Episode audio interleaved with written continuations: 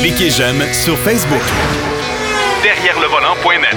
De retour à Jacques DM. La deuxième étape de cette émission Derrière le volant cette semaine, Denis Duquet va nous parler de la famille royale britannique. On va parler des véhicules de la famille royale parce qu'il y en a, euh, en tout cas, je sais pas s'il y en a encore beaucoup, mais il y en avait beaucoup. Et on roulait souvent euh, en Aston Martin et Land Rover qui étaient très populaires, bien sûr, au sein de la famille. Salut mon cher Denis. Oui, bonjour. Ah oui, on va suite au funérail du, du prince Philippe, le duc d'Édimbourg. Puis moi, je me demandais, je voyais son, son, son drapeau personnel, là, ça. Ouais. Tu vois, donc, il y a le drapeau écossais. Après ça, j'ai réalisé 35 ans plus tard qu'Édimbourg, c'est bien en Écosse. Ouais, mais euh, dis-moi, là, il y avait euh, pour les funérailles du prince Philippe, euh, on a transporté. Est-ce que ça se peut qu'on ait transporté la dépouille du prince Philippe sur un, un Defender, mais euh, boîte très longue, là? Oui, Une mais en de c'est un ancien Land Rover. Lui, là, il a préparé ses funérailles jusqu'au corbillard. Et il a dessiné, il a aidé à dessiner le, le, le Land Rover, là, euh, parce que ça, c'est le seul. Ben, il y en a deux. Il y en a en fait deux, parce qu'au cas qu'il y ait un pépin mécanique, c'est tellement fiable, les Oui, il faut toujours tailler sans Mais- double. Mais, mais moi, c'est la seule personne, euh, à ma connaissance, qui a dessiné son propre euh, véhicule funéraire. Puis c'était fait pour ça. Il y avait même des taquets. euh, ça ressemblait à un petit pick-up, là, mais Ouais. il y avait des taquets pour, pour que la, la, la- le cercueil rentre, là, sans. Parce que c'est un peu gênant que le cercueil tombe en bas en- en- dans une courbe. Ben ouais. Puis euh, lui, il a, ça fait, il a travaillé là-dessus pendant 18 ans. Moi, j'ai commencé à travailler. là, je me suis acheté une brouette. Puis quand je vais mourir, ils vont mettre mes cendres dedans pour on va aller vidéo dépotoir. OK. Mais lui il est allé dans la chapelle. Et ce qui, ce qui est trouvé euh, intéressant, ben, ben, euh, pas pour ça regarder, c'est quand la reine est arrivée, tous les membres de la famille royale sont tous arrivés dans des Bentley. Ouais. Parce que les Bentley, la famille royale ne se promène pas en Rolls-Royce, ça fait trop parvenu, là. Ben une fois, Bob en, Bentley, en expliqué- Bentley, ça fait, ça fait bas de gamme, je suppose. Non, ça, Bentley, ça fait haute monnaie, vieil argent. OK. OK. Rolls-Royce, ça fait euh, parvenu, puis euh, c'est pas vraiment aussi raffiné qu'une Bentley. Même Ouais. la même ben, c'était la même compagnie pendant longtemps. Ouais. Puis à ce moment-là, Bob Lutz m'avait déjà euh, expliqué ça. Puis quand euh, GM, quand Chrysler a acheté Jeep, Ouais. ils ont découvert aussi que les Jeep, les acheteurs de Jeep, il y avait de l'argent. Puis même quand tu es allé chez GM, les acheteurs de GMC versus euh, Chevrolet dans les camions, c'est la même chose. Les gens qui avaient de l'argent achetaient des GMC. Bref, OK. là, c'est des voitures, c'est des voitures, des marques britanniques, mais qui sont maintenant propriété, Bentley propriété de Volkswagen. Ouais. Ouais. Rolls-Royce est propriété de, euh, De BMW. Ouais. Mais le plus drôle là-dedans, c'est qu'à l'origine, là, Jaguar, Jaguar, excusez, euh, Rolls-Royce, ils ont fait faillite. Ouais. 39. Et là, le gouvernement a nationalisé la section moteur d'avion. Ils ont fait une compagnie à part. Puis ils ont vendu la section auto à, la Vickers en 1980. Puis là, euh, Vickers, une grosse compagnie. Là, eux autres, les chars, c'est pas vraiment, ça rapporte pas beaucoup. Ils l'ont mis en vente. Euh, et Bentley a été acheté. Euh, Vickers les a achetés en 80, puis ça a été vendu à, à Volkswagen en 1998. C'est Quand même, ils ont été propriétaires pendant 18 ans. Et là, ils ont vendu l'usine de fabrication de Rolls-Royce et Bentley à Volkswagen. Euh, le droit d'utiliser euh, le- le- la fameuse euh, mascotte. Ouais. Mais les, les- la division des avions, eux autres, il y avait les, les fameux double R, Ouais. puis il y avait le droit d'utiliser le nom Rolls-Royce. Ouais. Fait que là, BMW achetait ça pour une bouchée de pain. Puis là, quand Volkswagen dit, oh boy, on s'est fait avoir. Là, il y a une- apparemment, là, c'est, disons, la légende populaire qu'un Pitch Rider de BM puis M. Pieck de Volkswagen sont allés jouer au golf, puis ont fait un gentleman agreement. Euh, Volkswagen dit, OK, on va garder Bentley, on va garder l'usine, puis toi, ben, tu feras des, tu feras des, des, des, des Rolls-Royce ailleurs. Ouais. Ouais. Puis c'est le même. Fait que là, le plus curieux là-dedans, c'est que c'est des voitures maintenant propriété de marque allemande. Ouais. Puis la famille Windsor, c'est un peu un retour aux sources. mais La famille royale, maintenant, c'est la famille Windsor. Son nom de famille, là, Ouais. c'est Elisabeth Windsor, puis euh, Charles Windsor, etc. Puis ils ont changé de nom en 1917. Parce que pendant la guerre, ça s'appelait Saxe-Cobourg-Gotha. Mhm. C'est pas politiquement correct. D'autant plus que les bombardiers nommé Gotha allemand. Il avait bombardé Londres. Ça fait qu'ils ont décidé de changer de nom. Puis le duc d'Édimbourg, sa famille, est devenu un Mountbatten.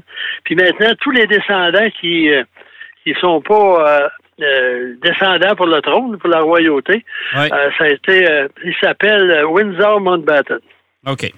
Quand même un petit bout. Et ben, bref, euh, tout ça pour dire que la famille royale, puis même les Range Rover, Land Rover, ça a toujours été très populaire. D'ailleurs, le prince Philippe, quand il a arrêté de, conduire il y a 4-5 ans, parce qu'il y a eu une coupe d'accidents, il a dit, bon, ben là, je pense que je suis trop vieux. Il était au volant d'un Range Rover. Ouais. Puis, euh, puis, même la reine, moi, je me souviens, écoute, à peu près tous les reportages, tous les films que j'ai vus sur la reine Elisabeth, euh, elle est amateur de Land Rover. Ça a tout roulé en Defender, puis en, en- l'ancêtre du Land Rover, Range Rover, là. Ouais. Euh, tu sais, les premières versions les, euh, qui, ont gar- qui ont gardé quand même longtemps parce que c'est des amateurs de chasse, c'est des amateurs de, de, de, de plein Oui, air. de plein air, c'est chiant. Puis euh, elle, à Ouais. Windsor, c'est vraiment la résidence qu'elle préfère. Même ça.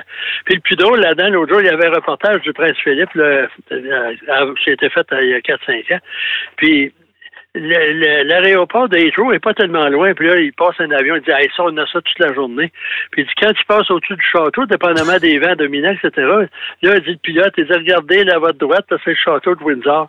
Puis là, il dit il y a un Américain qui a demandé pourquoi ils ont construit un château à côté d'un aéroport?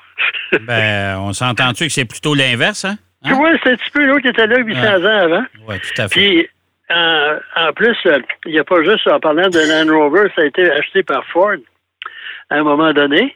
Ouais. Puis après ça, ils ont vendu ça à Tata. Oui. Mais je- ça a été acheté en 1989, Ford achète Jaguar. hein, il puis ensuite, Land Rover en 1990. Puis il l'a vendu à Tata en 2008.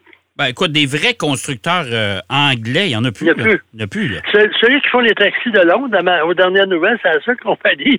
Puis s'il y avait le Buy, euh, Buy Great Britain, là, il serait arrivé au funérailles en taxi. Puis en plus, pour revenir aux, associations de la famille, euh, le- l'oncle du prince Philippe, euh, euh, Lord Mountbatten, qui a été, lui a été euh, vice-roi des Indes en 1947. Tata, c'est indien. Ouais. Après ça, il a, il a contribué à la séparation entre l'Inde puis euh, le Pakistan, puis il a été là gouverneur général des Indes pendant deux ans, je pense. Bref, euh, c'est quand même, c'est assez curieux de voir la- la- euh, Ouais. l'interrelation euh, automobile, race, euh, roi- famille, etc. Ouais. Puis, ici au Canada, on n'a pas été épargné par la famille royale là, dans les automobiles. Jusqu'en 1942, à Oshawa, Ouais. euh, la famille, la compagnie McLaughlin a été fondée en 1908. Ouais. Puis après ça, on fabriquait des Buick. Ouais. Après ça, on a fabriqué des Chevrolet.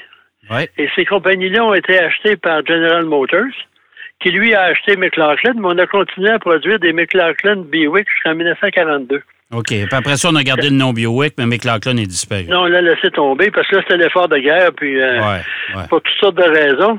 Puis quand le roi est venu en 1939 euh, pour euh, traverser le Canada et les États-Unis, on a même fait, on a analysé deux trains qu'on a aménagés spécialement. Euh, puis on a mis les écussons, puis ils sont promenés là, à travers le pays. Puis on avait, ça prenait des automobiles aussi. Les compagnies, les trois compagnies américaines ont contribué.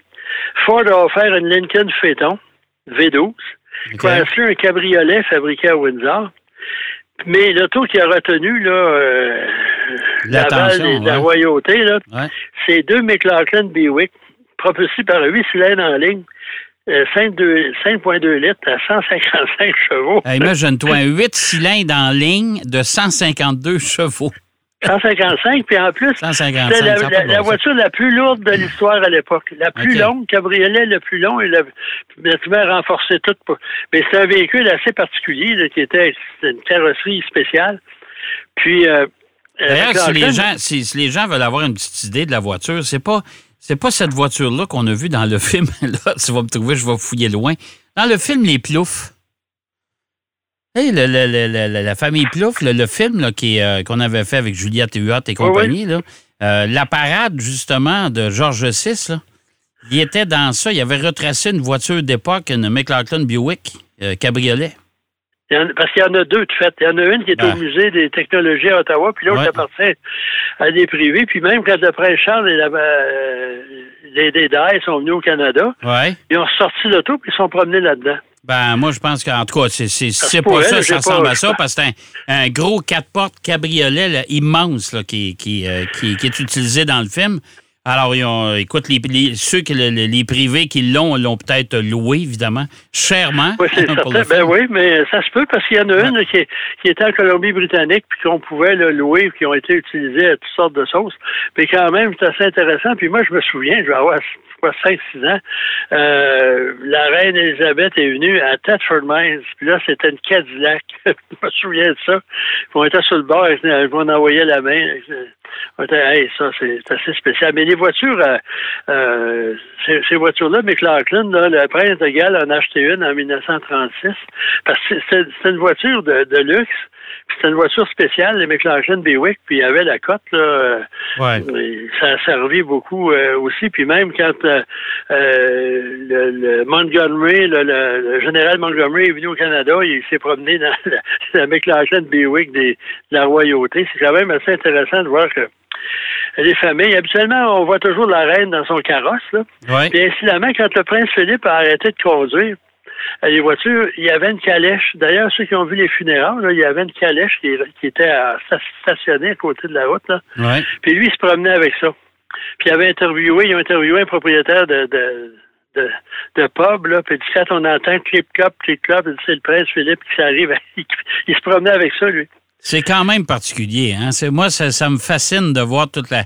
euh, c'est sûr que la monarchie britannique, c'est pas tout le monde qui, qui- qui aime ça, là, mais moi, ça me- ce qui me fascine, c'est le, le- le- le- le côté conservateur de cette, de cette tradition-là. là. Oui, puis c'est encore le prince Philippe, il a modernisé ça, là, Ouais. autant au niveau des voitures, etc. Puis en plus, le problème de ça, là, on n'a pas le temps, puis ça n'intéressera pas probablement personne, c'est l'interrelation de toutes les... les, les- puis les, les- la- les royautés, les familles royales. euh, Ouais. La mère de, du prince Philippe, c'est une Battenberg, qui était mariée au, au roi du Danemark. euh, euh, puis lui, il est cousin avec l'ancien empereur russe, le tsar russe Nicolas. Même quand ils ont, ils ont fait des, des faisaient des recherches, ils sont allés chercher le- l'ADN du prince Philippe pour voir si c'était dans bonne lignée. Ouais. Mais c'est tout le, le- le- le- l'entretien de ces véhicules-là. Puis même aux États-Unis, on parlait de Beast l'autre fois, là, la fameuse voiture présidentielle là, qui pèse je sais pas combien de tonnes. Puis Ouais. euh, ça n'en prend. Nous autres, euh, je pense que c'est un Chevrolet Impala. on a des... Mais c'est curieux, nous autres, on- au Canada et au Québec, on, on, on est impressionnés par ce qui se passe à l'extérieur. As-tu vu ici? As-tu vu Mais ça? ici, on n'a pas de, on n'a pas de véhicule de fonction spéciale. là. C'est Non, pas. bon, ben, naturellement, ça coûterait trop cher. On peut pas Ouais. faire ça. Quand on veut faire de quoi de spécial, qu'on admire ailleurs, je dis Ouais. pas qu'on n'a pas raison. Ah non, ah non. hein. Puis on s'en va dans les dans les vieux pays. Moi, je me souviens d'un ami de mon beau-père, il était allé en Europe la première fois. Tout du vieux, il n'y a rien d'intéressant là. Il est revenu après cinq jours. Puis il Hey, il nous sert du vin, il un vin, un vin de 10 ans, il pourrait au moins nous servir de quoi de la même année. Ça va bien. Ah non, regarde, Mais, ça. euh, ouais. Mais- Mais ça, la famille royale, puis... euh, euh, Et, et c'était tous des amateurs de- d'automobile. Le, le prince Philippe a toujours aimé l'automobile. Oh oui. Hein? Puis même, il aimait les chevaux, mais il aimait les autos aussi. Puis son Ouais. fils, euh, son petit-fils Harry, quand il s'est marié, là, il y avait une Rosa, pas une Rosa, une Jaguar. euh, Ouais.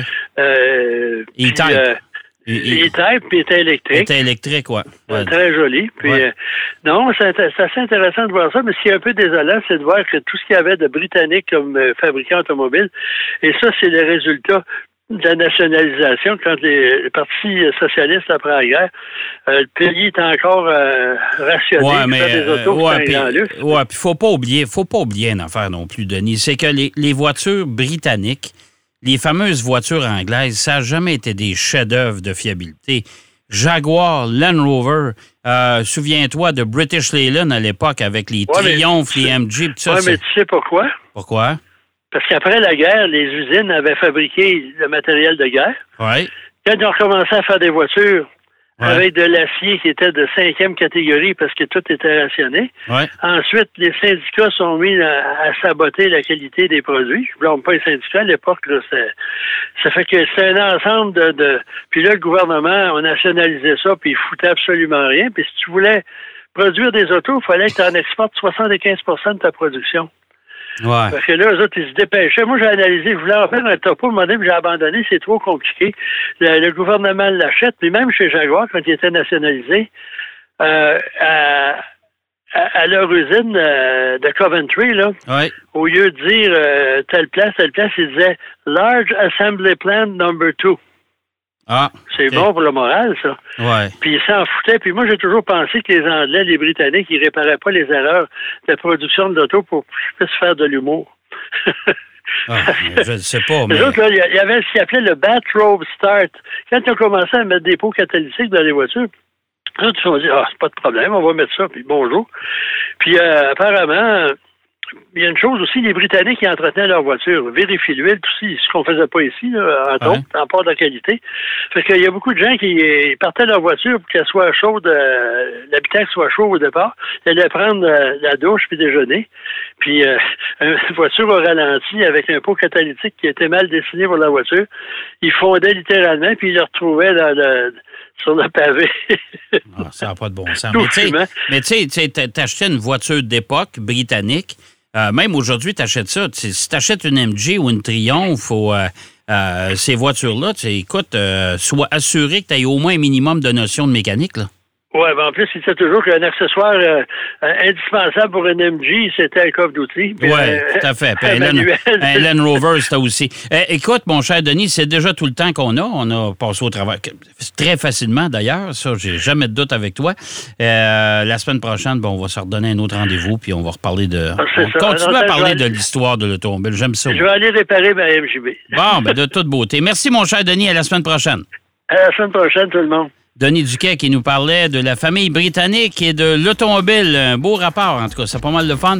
Euh, on va aller faire une pause. Au retour, Marc Bouchard nous parle de ses deux essais de la semaine.